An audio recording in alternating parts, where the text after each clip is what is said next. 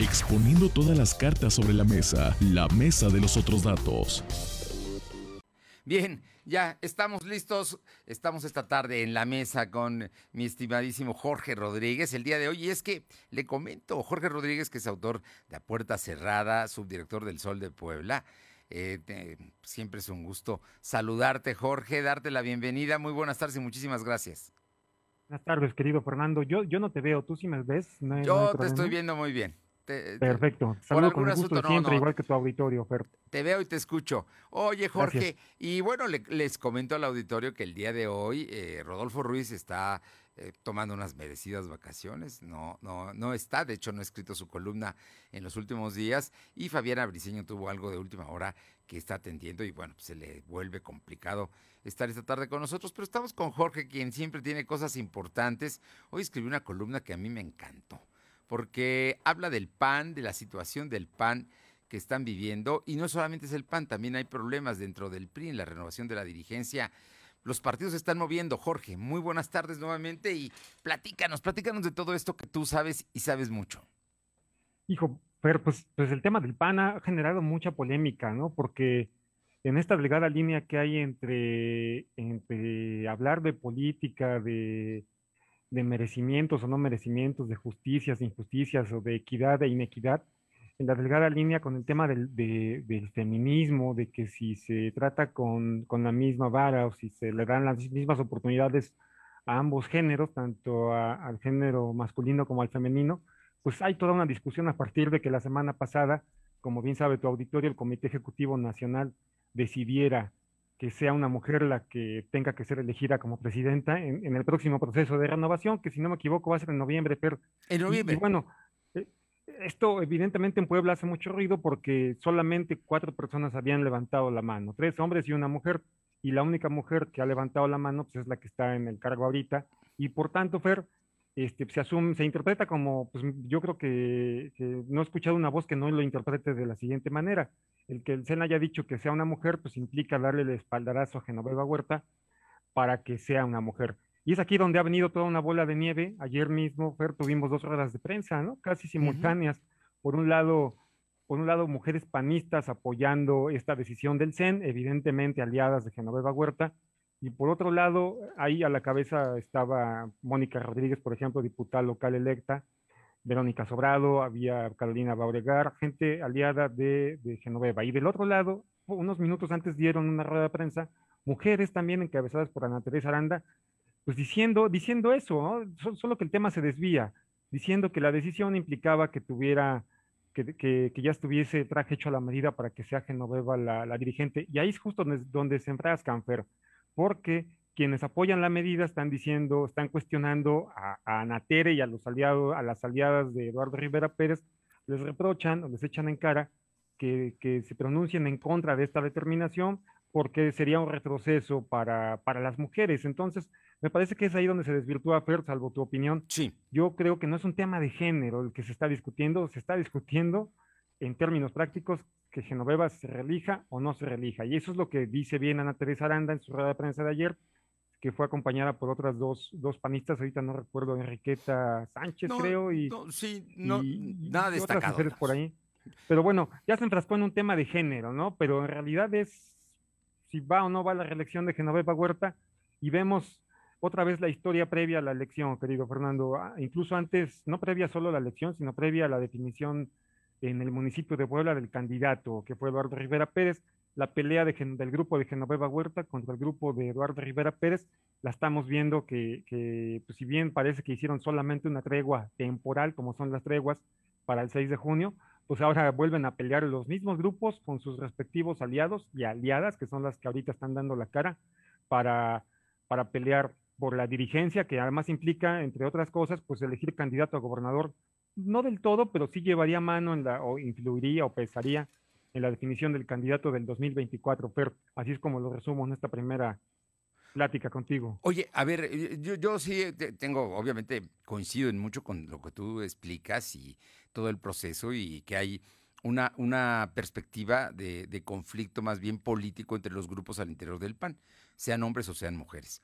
Lo cierto es que la definición de que haya 14 de 28 eh, presidentas del PAN estatal. Sin duda que es una medida de equidad de género que Marco Cortés está jugando porque también está buscando la reelección. Eso es, digamos que ese sería el primer paso. Y en el caso de Puebla, claro que Genoveva está apuntada y está en esa línea, pero no es la única mujer, ¿no? De las que acabas de mencionar, Mónica Rodríguez de la Vecchia, está Sobrado, cualquiera de ellas puede ser también candidatas. Genoveva además viene de una enfermedad, va a ser diputada federal, igual que Anatere. El tema es que Anatere, eh, en todo caso, el día de ayer, según leía la nota del Sol de Puebla, eh, ella también hizo propuestas a favor de hombres.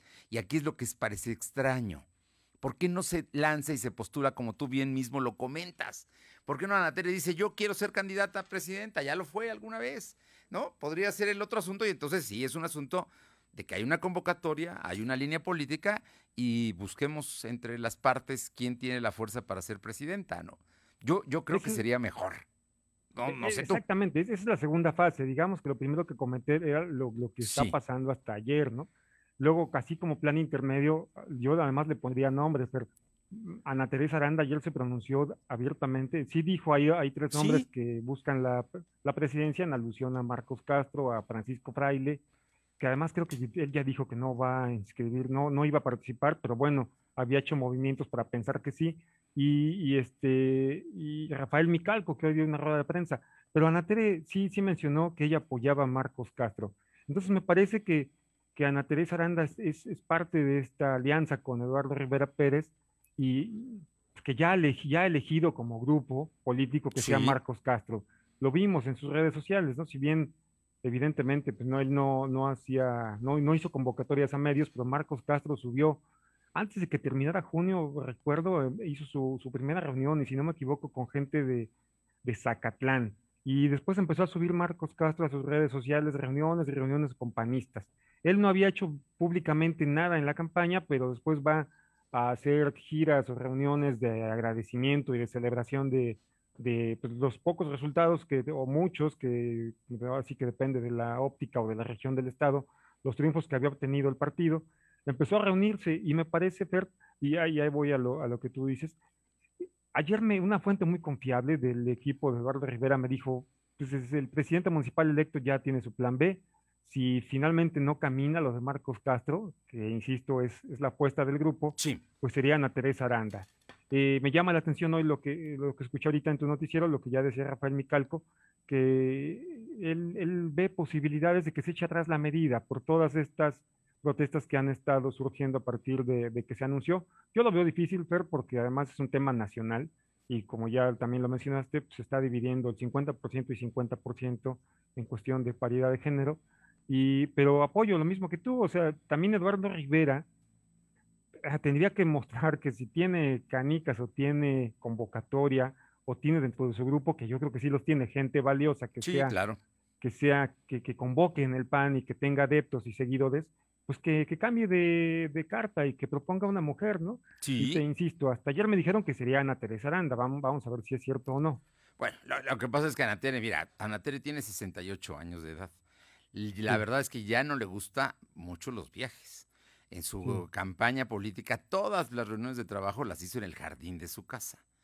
Ella, como panista, renunció al PAN porque los panistas no la quisieron. Ella perdió la convocatoria para ser candidata a gobernadora contra Moreno Valle.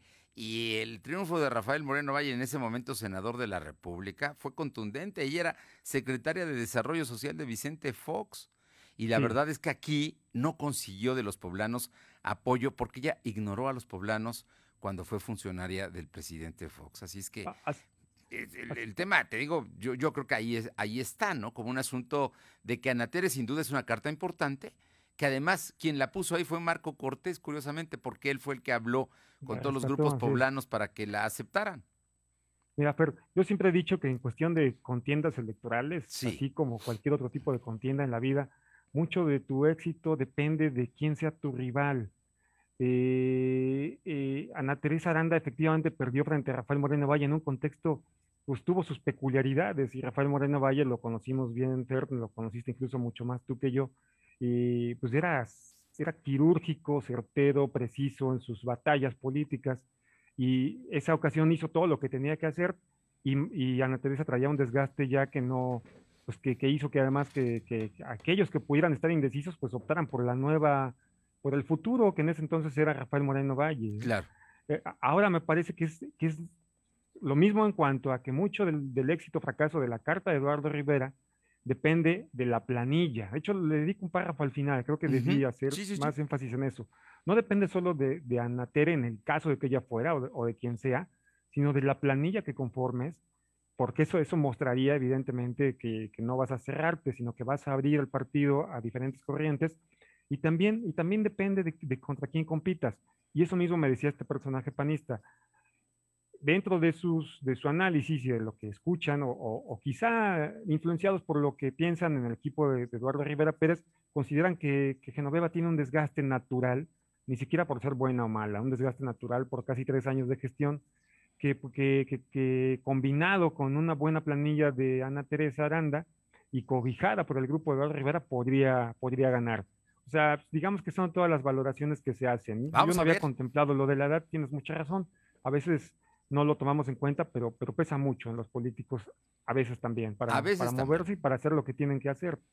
Pues vamos a ver cómo, cómo queda eso. Oye, Jorge, pero también en el PRI, que no es la principal oposición ahora, en el PRI también hace agua, ¿no? Néstor Camarillo apenas el viernes anunció que va a buscar la reelección, ya solicitó licencia para registrarse el día 22, si no estoy mal, y hoy le publican un desplegado donde le dicen, así no, Néstor, ¿no?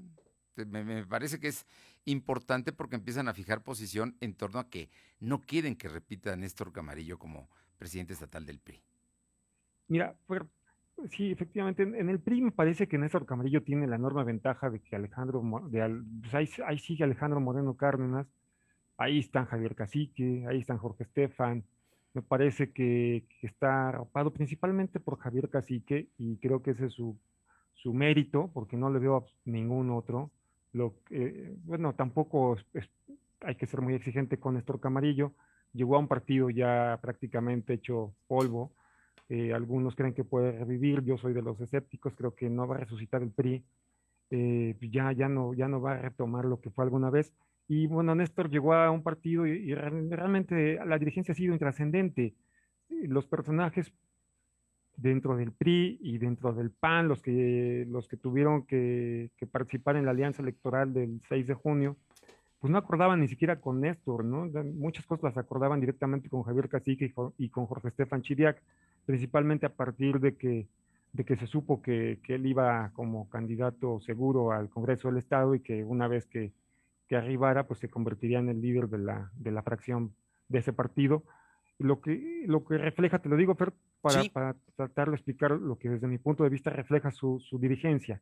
Una dirigencia que no ha hecho ni buenas cosas ni malas cosas, se ha sido intrascendente y que va a permanecer por, por los padrinos que tiene, porque además, a diferencia de, de, de Genoveva en el PAN, no hay un grupo fuerte en el PRI que pueda en este momento hacerle contrapeso y disputarle el poder. E, es, eso creo, pero salvo tu mejor opinión.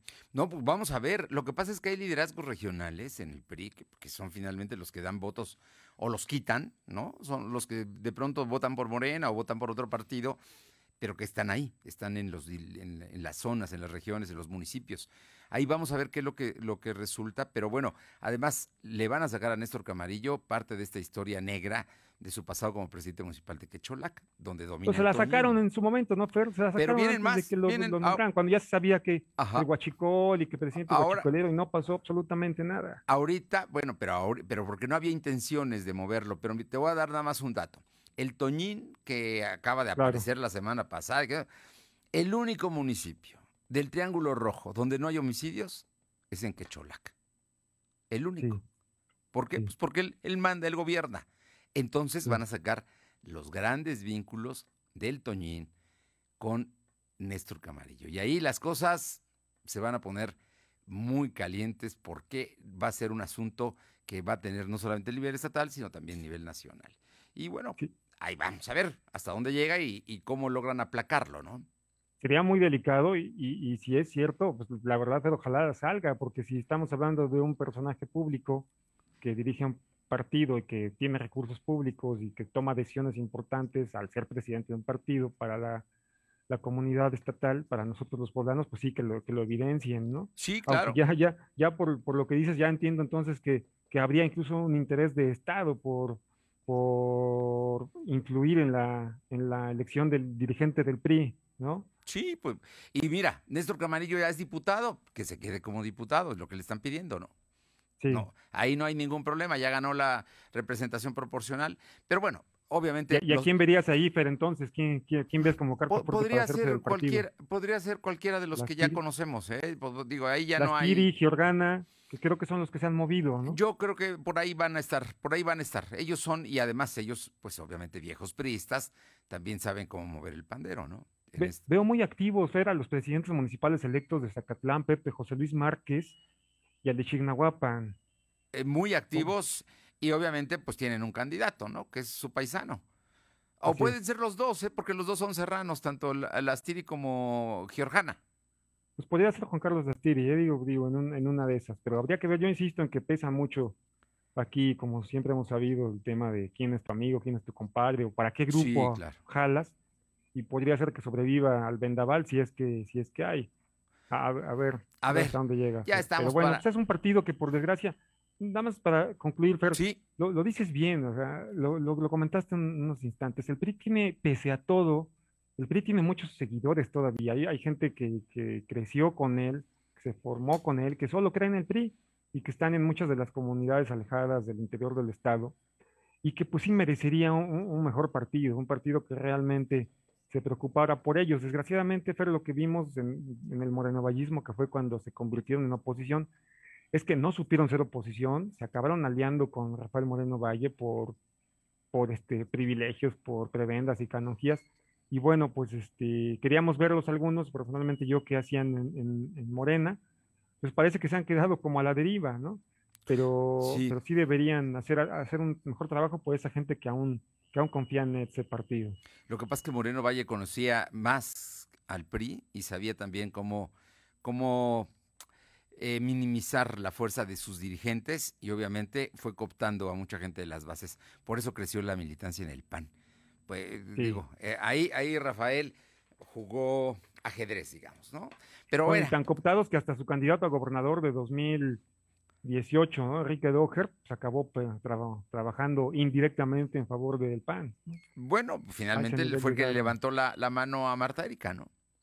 Así es. Pero yo quiero dejar sembrado un tema que, que estoy seguro y te he escuchado hace algunos días en las mesas que tienes por la noche en el Sol de Puebla con, con brillantes compañeros periodistas, eh, que es el regreso a clases. Y es que ya hoy empezaron las inscripciones y pues ya estamos listos, ¿no? De alguna manera ya los papás también empieza a haber movimiento en las papelerías, este, a estirar el dinero para pagar las inscripciones, aunque nos digan que se suspende, pues hay escuelas que dicen, aunque sea la mitad, pero ponle porque si no, no va a haber agua, luz, en fin, todo lo que sabemos. Y los papás finalmente la educación de los hijos. Tampoco lo, tampoco lo ven como un castigo, ¿no? Entonces regresamos con Jorge Rodríguez para platicar del regreso a clases. Jorge, pues ya es, es inminente, ¿no? Las clases presenciales a partir del día 30, especialmente en las escuelas eh, públicas del sistema básico, que son primarias y secundarias. Bueno, Jorge. Sí, aquí, aquí estoy, aquí estoy. No, no, te pregunto, te pregunto, ¿tú cómo ves el tema? ¿Tú ya lo, das como un hecho, el, regreso? Lo, doy como un hecho y ese se me hace 100 veces más complejo y polémico que el tema del PAN, porque pues tenemos a los dos bandos y los dos bandos son pues absolutamente comprensibles sí. y, y, válidos, ¿no? De quienes no quieren mandar a sus hijos a la escuela por, por temor a, a que sus hijos se contagien y lleven el virus a casa con toda la explosión que esto implicaría, este, amigos cercanos, parientes, muchas veces abuelos, a quienes han estado, se han estado o hemos estado cuidando durante más de un año. Pero por otro lado también está no solo el aprovechamiento académico, Fer, sino la salud emocional y mental de, los, menores. Eso es, eso es bien importante y yo te lo puedo decir porque además soy papá. Y, si yo tuviera que elegir de manera particular, o sea, si dependiera absolutamente de mí, yo sí asumiría el riesgo de los contagios con tal de que ya regresen a la escuela y van y, los voy a mandar. No te digo que completamente emocionado, contento, pero, pero sabiendo, sabiendo ese riesgo y, tomando las precauciones que me, que me quedan por tomar. Pero Pero sí creo que los, los chicos necesitan ya la socialización, necesitan la convivencia, necesitan salir de la casa, necesitan dejar los aparatos electrónicos y todo esto que, que ahora que, que, ha servido de, herramienta de escape en casa. Eh, y, y, bueno, pues esperemos que, que no haya una, una explosión o una ola más grande, no solo en el tema de contagios, sino en el tema de fallecimientos, que es lo que más preocupa, Fer. Pues Oye, es eh un tema muy complejo. Pero el, tema es que finalmente también la autoridad ha encontrado la forma del planteamiento híbrido y el hecho de que sea voluntario, de que lleven o manden a los hijos a la escuela, que eso abre las posibilidades a cumplir con los dos objetivos. Uno, cuidarlos y otro, dejarlos ya entrar a su mundo, ¿no? Que finalmente es la parte más bonita de la vida. Yo digo, yo creo, el ir a la escuela a esa edad, hombre, es extraordinario, ¿no? Pero ¿de qué nos preocupábamos, Fer? éramos, creo que fuimos, somos, seguramente somos felices ahorita también, pero lo fuimos más en esa época, ¿no? Sí. No nos preocupaba absolutamente nada. No, ibas, íbamos, íbamos todos los días entusiasmados y el regreso a clases era todo un plan para platicar de lo que habíamos pasado en las vacaciones y, y ellos están viviendo una época distinta, ¿no? Y, como bien dices, se, va a se va a ingresar con esta precaución de que solo dos días por semana, ¿no? O sea, dos días la mitad, dos días la otra mitad, un día no va nadie. Y con esto que mencionas de, de que cada padre de familia decida si va su hijo o no, pues muchos no van a ir esos, esos días. Entonces eso va a permitir que haya más espacio entre los, entre los estudiantes que sí vayan. Y yo creo que, que el gobierno, el estatal, el gobierno federal, los dos eh, ahí, eh, digamos, de, en, coordinación, van a ir viendo qué, qué, sucede, van a ir viendo qué sucede tanto en, el en la parte académica como en la parte sanitaria. Y yo creo que irán viendo si hay que apretar en restricciones, si es que esto se, se va de las manos, o, o, si incluso en lugar de dos días pues, ya son tres, o si más adelante regresan a las clases completamente presenciales. Yo creo que, que como inicio está bien, Fer, y hagamos lo que hemos hecho en esta pandemia, observemos, veamos qué pasa, este, aprendizaje y error y, vayamos corrigiendo en el camino. Creo que es lo que tenemos que hacer, todos. Bueno, y, por lo pronto el tema del regreso a clases, como lo, comentas, me parece que es muy importante el hecho de que haya conciencia de los padres. Dos cosas, los hijos también tienen que salir, también tienen que sociabilizar, tienen que arriesgar un poco y están en esa época del aprendizaje. Y uno de ellos es enseñarles a cuidarse a sí mismos con el cubrebocas, el, el lavado de las manos y la sana distancia. Es un aprendizaje fundamental, porque a ellos ya les va a tocar de aquí para adelante. Así es. ¿no? Yo creo que es muy importante. Por cierto, el día de hoy el Sol de Puebla publica un reportaje como nota principal que me pareció que habla de la crisis que estamos viviendo por la pandemia y es el asunto de que el sector médico está muy afectado anímicamente porque llevan más de un año, ocho meses de pandemia, todos sus esfuerzos están eh, enfermándose más ahora, pero además la gente no responde eh, de la mejor manera ni se cuida. Y eso sí es delicado, Jorge. Ese es el principal reclamo de, los médicos y de las enfermeras, que, ellos aportan todo lo que está de su lado.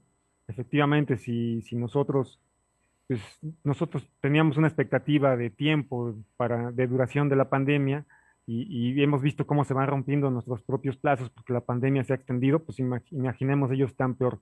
Y efectivamente lo que, lo que nos contaban y, no entienden es por qué, por qué la gente, pese a todo lo que ya vivimos más de un año, año y medio más o menos, este, pues, pues no, no nos cuidamos, no somos responsables para evitar los contagios y pues ellos ven una tercera ola, tienen que trabajar más y, y pues eso les genera un, desgano comprensible, ¿no? Se juegan la vida todos los días y parece que, al grueso de la población o a un sector importante de la población no le interesa. Y es cuando vuelvo al tema de la escuela.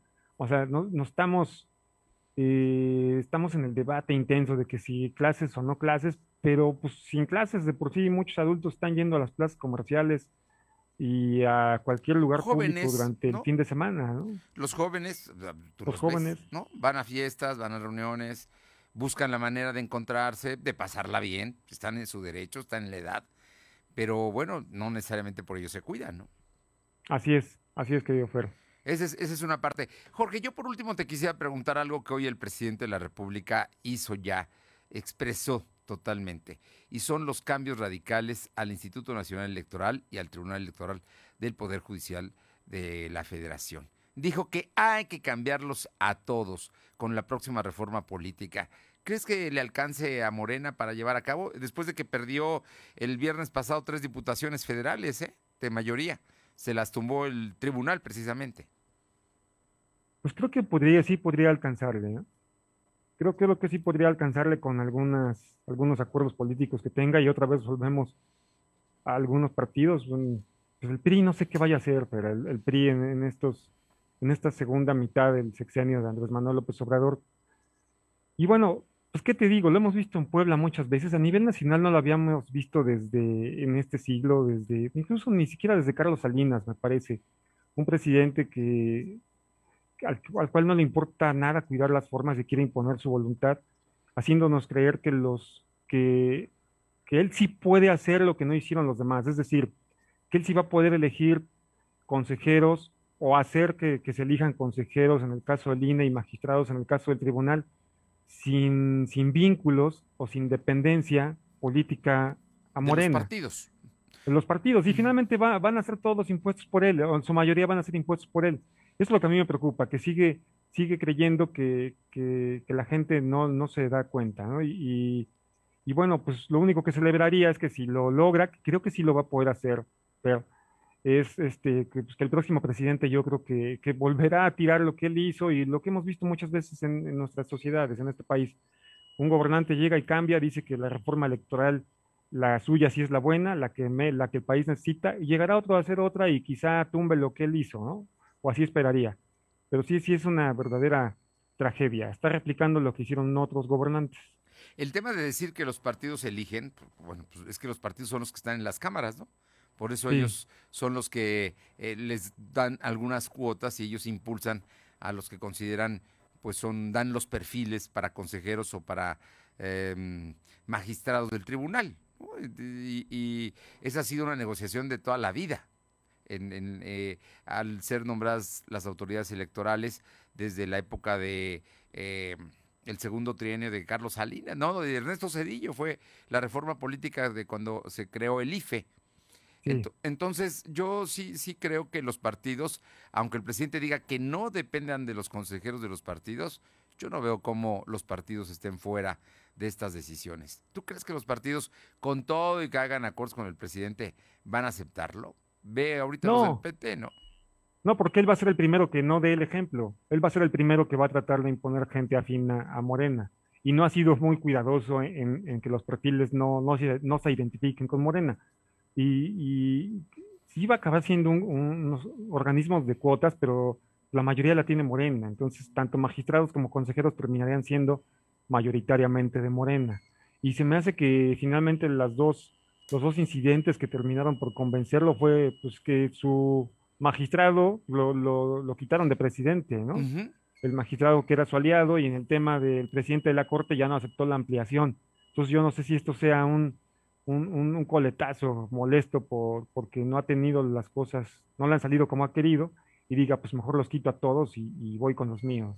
Bueno, te digo que le, quitaron tres diputados federales, uno de ellos en Azcapotzalco, en la Ciudad de México, ¿no? Sí. Entonces, el, el, asunto, por cierto, no, nuevamente los volvió a acusar de estar coludidos con la oposición a los magistrados del tribunal y a descalificarlos esta mañana rotundamente. Aquí, al final de cuentas, el tema de los contrapesos.